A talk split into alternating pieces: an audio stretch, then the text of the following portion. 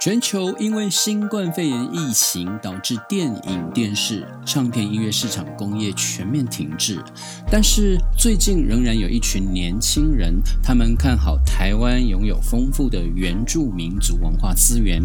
包括台湾是南岛民族的原乡，以及跟我们有血缘关系的纽西兰毛利族、印尼、马来西亚，甚至最远还到非洲东部的马达加斯加岛，他们都是台湾原。住民族的表哥表姐 cousin，他们跟我们一样都是南岛民族了。有的时候在捷运车厢里面互相一看，有没有以为是从台东嘉兰村来的表哥，还是狼岛蓝屿狼岛部落的阿姨？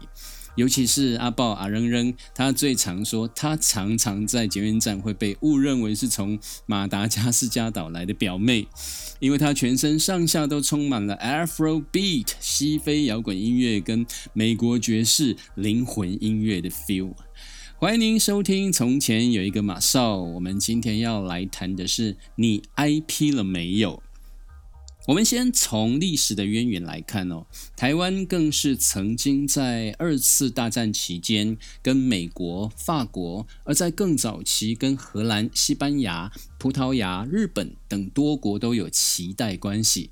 所以最近刚刚提到了有一群数位创作者、导演跟演艺人员，他们认为台湾是最适合发展 IP 的文创基地。而且他们已经预备超过十五个以上的 IP 计划来等候启动，等候什么呢？当然是期待政府、企业以及各大协会一起来共襄盛举。而据我所知，原住民族委员会已经准备在二零二一年的暑假启动原住民族科学教育的 IP 计划。首先，他们要推动的。就是跟清华大学一起来规划举办的《吉瓦斯爱科学》第三季卡通动画的人才培育营，呃，正确来说，应该是要进入到第四季的卡通动画的人才培训营了。那么，另外还有一个台湾原住民部落振兴文教基金会。跟台湾原住民兴业股份有限公司也正在合作推动一个 AI 健康产业发展计划。在这里面，台湾原住民兴业公司的创办人就是前任的原住民族委员会主委瓦利斯贝林，他也是前任的立法委员。而简单讲，不头痛，他们就是要透过 AI 人工智慧来会诊台湾原住民健康智库。以及台湾原住民大数据中心，再来是台湾原住民创投基金。当然，他们要发展出包括创新产业、生物科技、环保科技、艺术文创以及观光休闲等多元产业结构的区块链。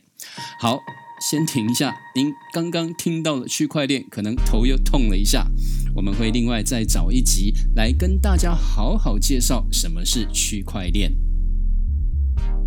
在节目首先，我先来大义灭亲一下。我来讲我的二姐铃木阿基。我的二姐一开始听到什么是 IP，阿该都怒话，我的头好痛哦。我的二姐李木雅纪算是台湾原住民文学界女性作家当中，呃，也算是翘楚了。但是是到昨天为止，因为在十二月二十六号台湾原住民族文学奖的颁奖典礼之前，我们看到昨天有一位台湾原住民族文学界的阿豹诞生了。她是卑南族的新生代女性作家拉姆路巴高样，这就是她的名字。你们可以去 Google 一下。我来佛心提示一下，卑南族大作家林志兴，林大哥也是知名的作词家，就是拉姆路巴高样的爸爸。从今天开始。都要说他是兰姆洛巴高样的爸爸。好，兰姆洛在昨天呢就勇夺了三项台湾原住民族文学奖的金牌奖，包括小说、散文跟新诗。再来还有报道文学奖，由他的父亲林志兴大哥亲自颁给他。那么，嗯，有一点点小小的。遗憾，他得到的是第二名，在报道文学奖。但是他有发誓，他希望明年他可以真正的成为台湾原住民族文学界的阿豹，可以得到四个金牌奖。我们来回到主题，什么是 IP？以及什么是 IP 化。这是今天的节目主轴，所以叔叔阿姨不要头痛，要乖乖的吃药哦。听从前有一个马少来告诉你什么是 IP，以及什么是 IP 化。简单讲，IP 就是 intellectual property， 英文智慧财产权、知识财产权的缩写。而 IP 化指的就是透过收购原创小说、网络小说、游戏、电影、文化作品的版权，然后再将这些剧情稍加改编、翻拍成电视剧、电影或是动画来上市。而这样子的产制的形式就被称为 IP 化。这样您懂了吗？其实李木雅基的原创散文《老顽童和他的王国》在二零零八年就已经授权由金钟奖导演蒋时胜导演，蒋导演也在世新大学的广电系教书，是我的好同事呢。蒋导演也透过授权，也就是 IP 授权，把李木的这一篇散文改编成《哈用的王国》，在原住民族电视台播出了。那么，这是一部剧情描述原住民对于大地的尊重，以及面对土地开发利益的冲击所产生的矛盾与纠葛。而故事的情节描述，因为生病提早退休的小学老师哈用，当时的演员是我的表叔叶维明妈妈阿命。那这个故事是描写这一位退休的小学老师，在祖先留下的山坡地上开辟了一座小农园，过着自给自足且悠闲的退休生活。再来就碰到了财团的介入。那么简单讲，说到我的表叔妈妈阿命叶为民，他真是了不起，第一次演戏就入围了二零零九年金钟奖迷你剧集的男主角。差一公分就得奖了哈。好，那么所谓的 IP 化，就好比李牧雅基授权把自己拥有的智慧财产权，他的一篇散文，同意电影公司把它改编成电视剧，然后转化成为一部电影。而在最近，我们注意到。阿美族的国际知名画家尤西夫·嘎造，也是因为自己的 IP 没有经过本人的授权同意，被基隆市政府的原住民文化会馆盗用了，而将他的作品张贴在楼梯间，甚至贴在厕所的门口。对于一位画家长期建立的品牌 IP，已经造成了严重的伤害。而这个事情的后续进展，有待基隆市政府团队用智慧来化解危机了。重点是，艺术家的创作心血，他们的 IP 都是需要受到尊重的。我从游戏父优哥的脸书看到，十二月五号，他受邀去对一群法官演讲，原因就是因为他的 IP 常常被盗用。而这场讲座的主题是如何用艺术与社会对话。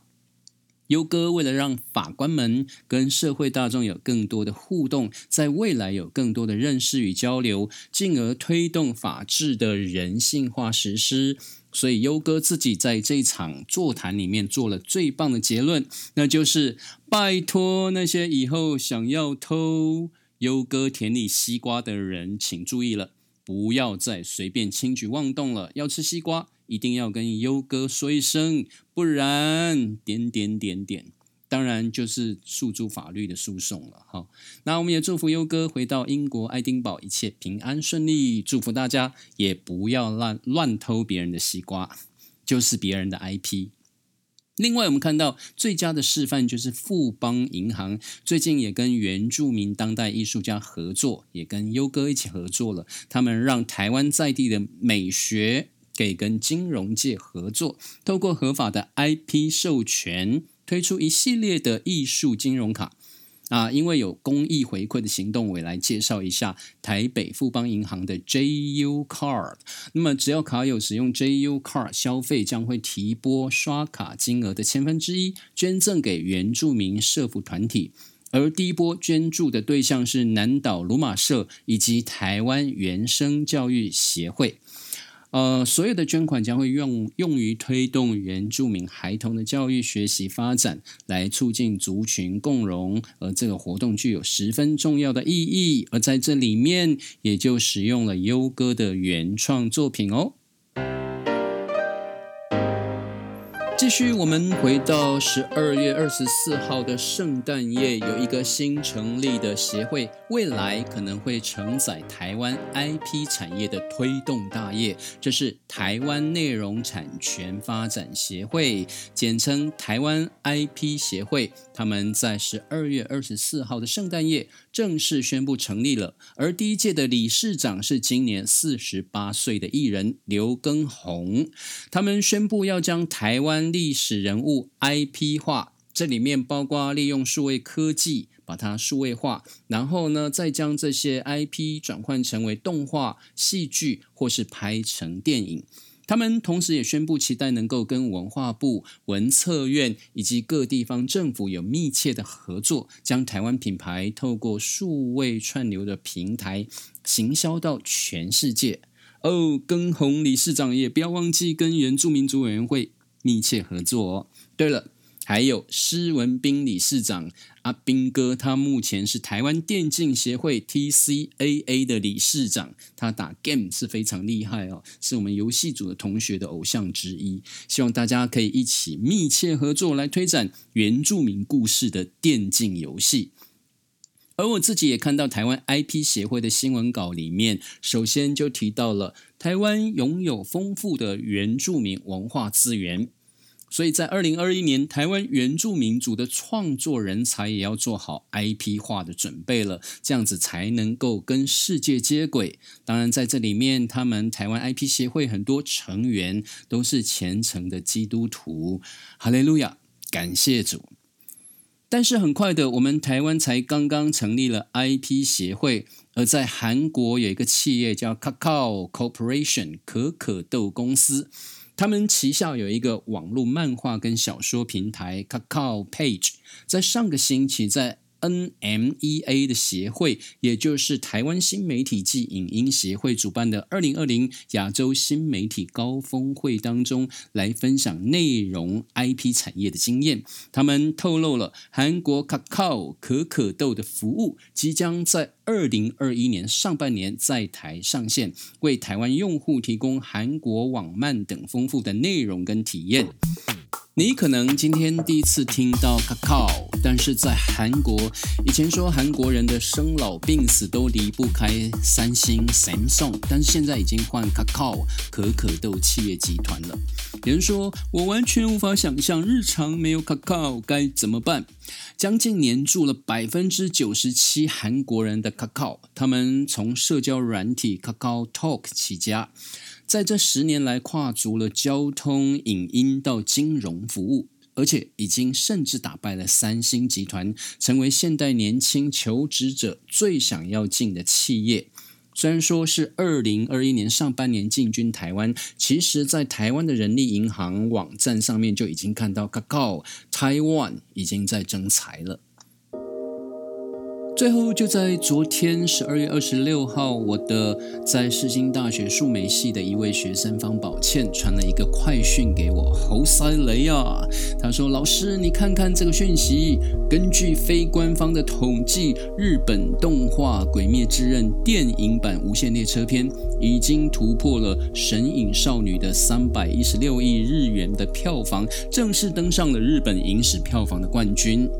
而在这篇网友的 po 文提到了《鬼灭之刃》电影版《无限列车篇》的上映到今天已经七十二天了，不断突破纪录，它已经被认为票房或许真的能够挑战三百五十亿日元的超高影史票房，而这就是一个活生生的原创漫画 IP 化的实力。网友们都说，主角严柱大哥没有输，而且大哥是赢在数位时代的 IP 化。反倒是原著漫画并非超级厉害的神作，而它的厉害在于被日本的动画公司 UFO Table 改拍成电影版，才能够成为受到瞩目的动画电影。而至于宫崎骏爷爷跟吉卜力工作室，他们始终专一于动画电影的制作，到最后还是要看路遥知马力。所以我要说。七希罗啊，马给那个达，千寻没有输。导师啊，堪称和日本周刊少年 Jump 最新四大神作之一，和风靡全球的《鬼灭之刃》漫画并列周刊少年 Jump 的最新四大神作之一。《约定的梦幻岛》也被改拍成真人电影，而这个故事设定在二零四五年的一间孤儿院。听说剧情比《鬼灭之刃》电影版更惊悚，里面也有怪物吃人，而且是吃小孩的情节。我问我的学生方宝倩，你会不会期待看这个真人电影？他说，我个人不会，因为看原著漫画或是动画，还是比看真人演戏来得更惊悚。导致日本人气女优小胖妹渡边直美在剧中饰演一个被派来见习的妈妈助手，她演的是修女克洛涅，她拥有野兽般本能，然后一直在监视着孤儿院里所有的。小孩，而他的恐怖造型最近出现在日本各个地铁出入口，超大型的灯箱广告，据说小朋友们都觉得非常的惊悚。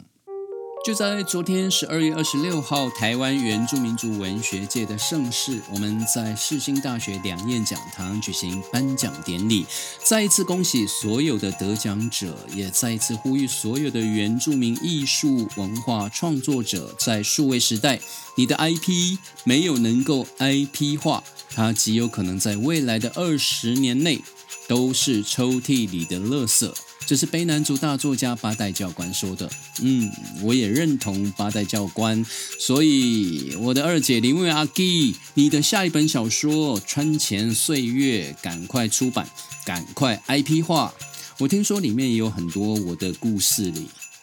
我们下一集再会，塞达拉。